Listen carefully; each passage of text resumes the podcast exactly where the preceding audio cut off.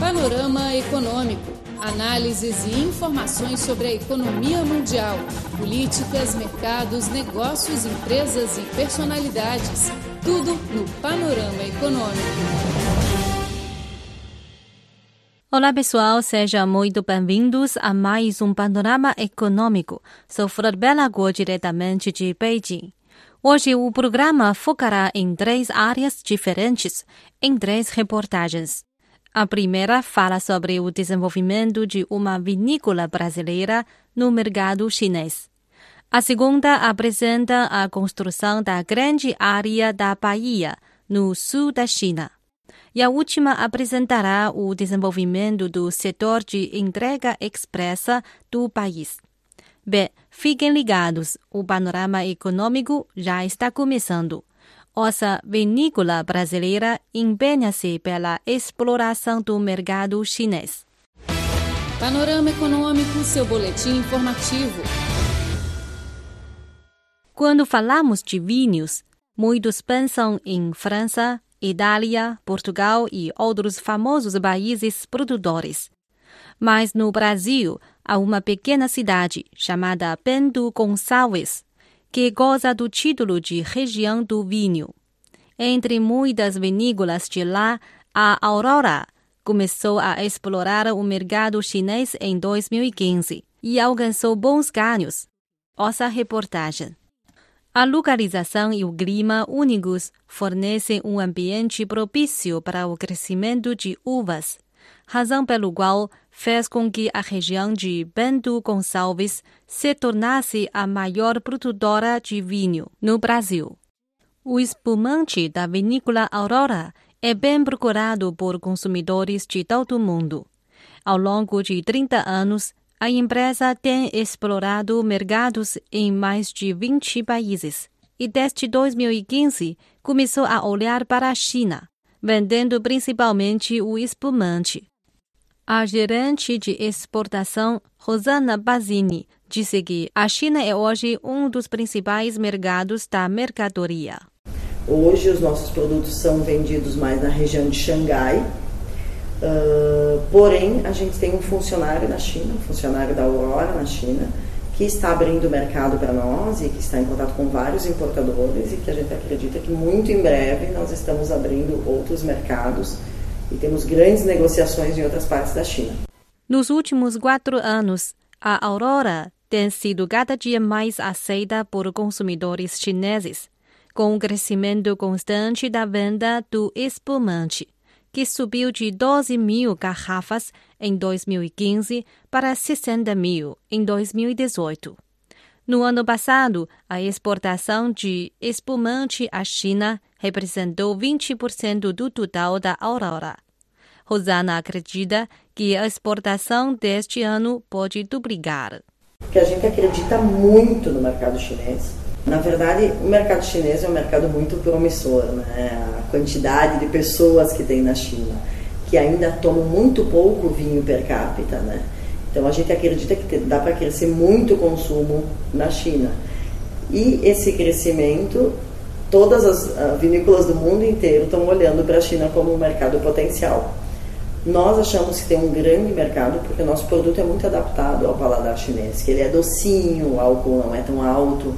Então a gente acredita que os espumantes podem ser um ótimo produto para o público feminino. Então, por essa razão, é um, é um mercado foco da Aurora. A gente cresce todo ano na China, na Ásia também, né? Desde 2017, a Aurora tem participado de várias feiras internacionais de vinhos e aguardentes na China. Neste ano, planeja estar presente na Feira de Alimentos e Bebidas da China, a ser realizada em março em Chengdu, e na Interwine China 2019, que será aberta em junho em Guangzhou. A segunda edição da Exportação Internacional de Importação da China, como a maior plataforma de importação e exportação do país, está muito atraente para a vinícola brasileira. Rosana mostrou grande interesse no evento. Então, a gente tem interesse de conhecer a exposição de importação da China. eu acho que se tem essa oportunidade de apresentar os produtos e mostrar para os importadores, distribuidores, consumidores o nosso produto, sempre nós temos interesse nisso, porque nós estamos nesse, nesse momento da empresa, né? De realmente apresentar o nosso produto, o nosso espumante para o mercado chinês. Né? Então eu acho que essa exposição de importação pode ser uma grande oportunidade. A China possui o maior mercado de comércio eletrônico do mundo, com rápido crescimento anual. Rosana quer dominar essa chance de negócios.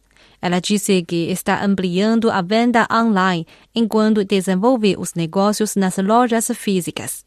Ela disse: Não se tem dúvida que é um grande, uma grande plataforma de vendas, né? Cresce todo ano e muita bebida é vendida através de, de do mercado eletrônico, né?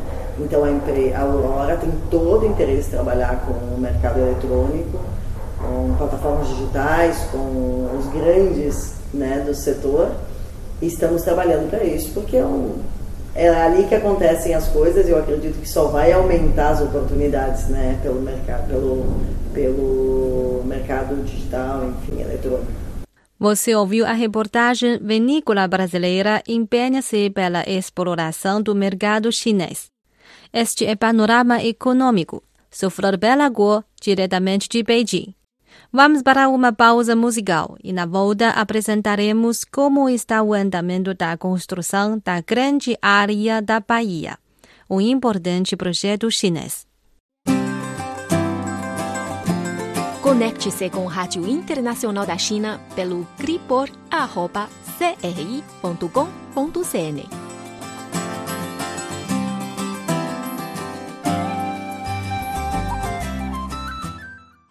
Bem-vindo de volta. Vamos continuar o nosso panorama econômico com a reportagem China reforça a cooperação regional na grande área da Bahia, trazido pelo meu colega brasileiro Diego Colarte a China fez progressos substanciais no desenvolvimento integrado da grande área da Bahia Guangdong, Hong Kong, Macau, em um vibrante aglomerado das cidades de classe mundial.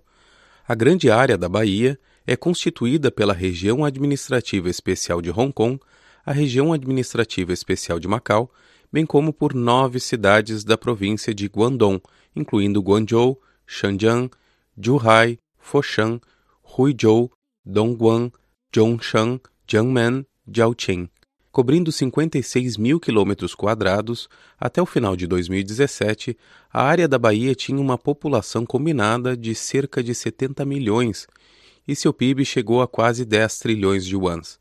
O governo chinês divulgou na semana passada o esboço do Plano de Desenvolvimento para a região da Grande Área da Bahia, Guangdong, Hong Kong, Macau com o objetivo de transformá-la em um modelo de desenvolvimento de alta qualidade. A província de Guangdong criou um grupo dirigente e seis grupos especializados para impulsionar o desenvolvimento da grande área da Bahia Guangdong, Hong Kong, Macau, declarou Lin Xiaochun, vice-governador de Guangdong, em uma coletiva de imprensa do Departamento de Comunicação do Conselho de Estado.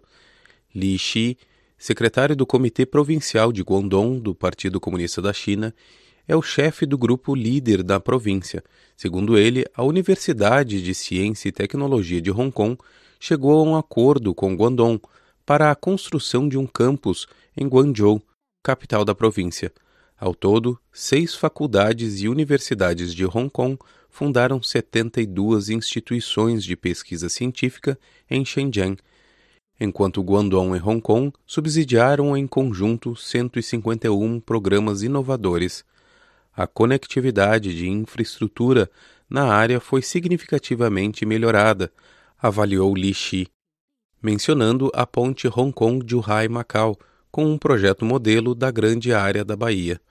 A província de Guangdong abriu 153 setores de serviços para Hong Kong e Macau, respondendo por 95,6% dos 160 setores de serviços listados pela Organização Mundial do Comércio. Lin disse que pela primeira vez foi criado o Fundo de Desenvolvimento para a Cooperação entre Guangdong e Macau, com o primeiro lote de investimento de 20 bilhões de yuans, o equivalente a 3 bilhões de dólares. Guangdong lançou uma série de medidas de facilitação para estudo, investimento e qualidade de vida dos residentes de Hong Kong e Macau na província. Como exemplo, aumentou para 50 o número de faculdades e universidades que podem receber alunos das duas regiões administrativas especiais. China reforça a cooperação regional na grande área da Bahia. Essa foi a reportagem que você acabou de ouvir, trazida pelo meu colega brasileiro Diego Goulart. Teremos agora a última reportagem de hoje. Gigantes de entrega da China registram crescimento estável de receita em 2018. Três grandes empresas chinesas de entrega registraram um crescimento estável de receita no ano passado, devido ao crescimento do comércio eletrônico no país mais populoso do mundo. A SF Holding, a maior entre as três, anunciou na semana passada que sua receita aumentou 27,6% em relação ao ano passado, para mais de 90 bilhões de yuans em 2018, o equivalente a 13,6 bilhões de dólares. A cifra foi alcançada graças ao rápido crescimento dos negócios tradicionais e novos, agora melhores estruturados para atender às demandas dos consumidores. De acordo com resultados financeiros preliminares para 2018, apresentados à Bolsa de Valores de Shenzhen, a STO Express registrou receita de 17 bilhões de yuans, aumento de 34,4%. Já a Yunda Holding obteve 3,8 bilhões de yuans, uma melhora de mais de 38%. Para o analista da Southwest Securities, Chen Zhaolin, o constante aumento ocorreu em meio a um crescimento estável do comércio eletrônico, a principal fonte de negócios para a indústria de entrega expressa. Ele disse que o setor deve lidar com 20% a mais de encomendas a cada ano no próximo biênio. A crescente entrada dos serviços de entrega nas regiões menos desenvolvidas no centro e oeste da China pode fornecer um novo ímpeto à indústria, segundo a Essence Securities.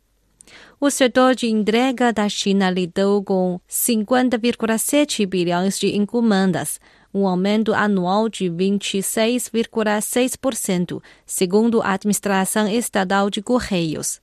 Enquanto isso gerou 604 bilhões de yuans de receita, uma alta de 21,8%. Serviços de entrega como STO Express e Yunda Holding, que dependem mais de negócios de plataformas de compras online, tiveram um crescimento mais rápido e continuarão a apresentar ganhos mais robustos em um determinado período de tempo, analisou a Shenwan Hongyuan Securities.